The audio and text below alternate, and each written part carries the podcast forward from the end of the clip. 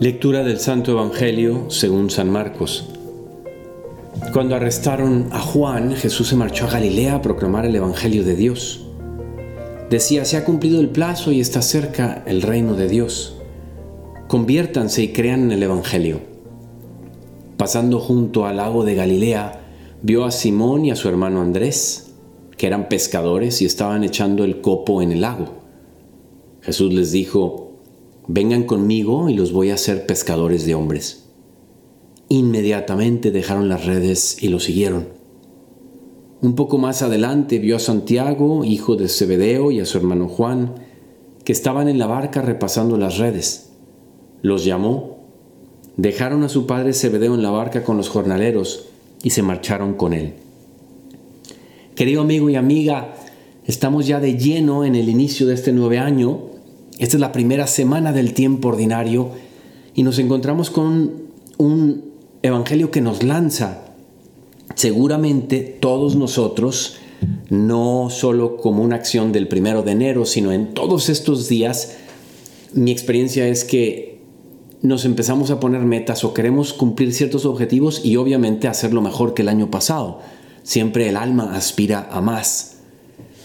Y en todo sueño, proyecto en el que estoy trabajando, que lo suspendí durante la época navideña, pero que ahora estoy listo para retomarlo o ya estoy metido en él, cabe preguntarse con qué criterios lo voy a hacer o si el modo de atacar este problema, el modo de superarlo, de llevarlo a cabo, de llevarlo en mis manos con mi equipo de trabajo o mis compañeros, mis compañeras, lo voy a hacer desde un punto de vista de los criterios del mundo, los criterios de Dios. Y aquí me parece que Jesucristo me viene a recordar a mí, te viene a recordar a ti. Dice, conviértanse y crean en el Evangelio, es decir, el Evangelio como camino. El Evangelio como, perdonen, manual de instrucciones.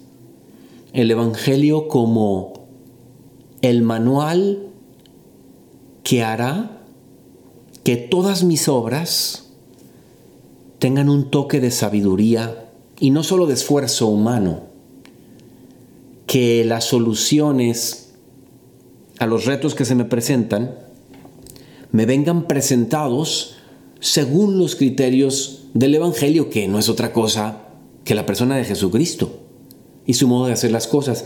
Y los apóstoles que aquí nos muestran como que estaban metidos en sus cosas, seguramente con pasión, seguramente metidos, involucrados, en este caso en ser pescadores y seguramente que tenían ilusión de casarse con sus mujeres si no estaban casados ya, si eran solo novios.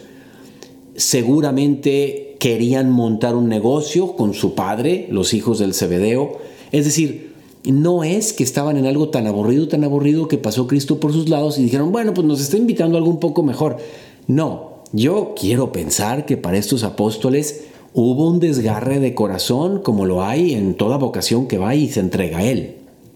O hay un desgarre de corazón como la niña o el hombre que pues ya se desprenden de sus papás y por eso hay lágrimas en las bodas, porque hay una ruptura, porque hay un nuevo comienzo de una vida así que promete mucho, pero que al mismo tiempo tiene muchas dudas. ¿Y será que me irá bien?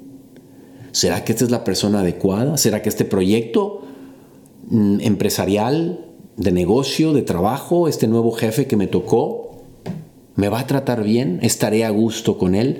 Pregunta estas preguntas que constituyen las preocupaciones de todos los días, que tenemos que ir resolviendo.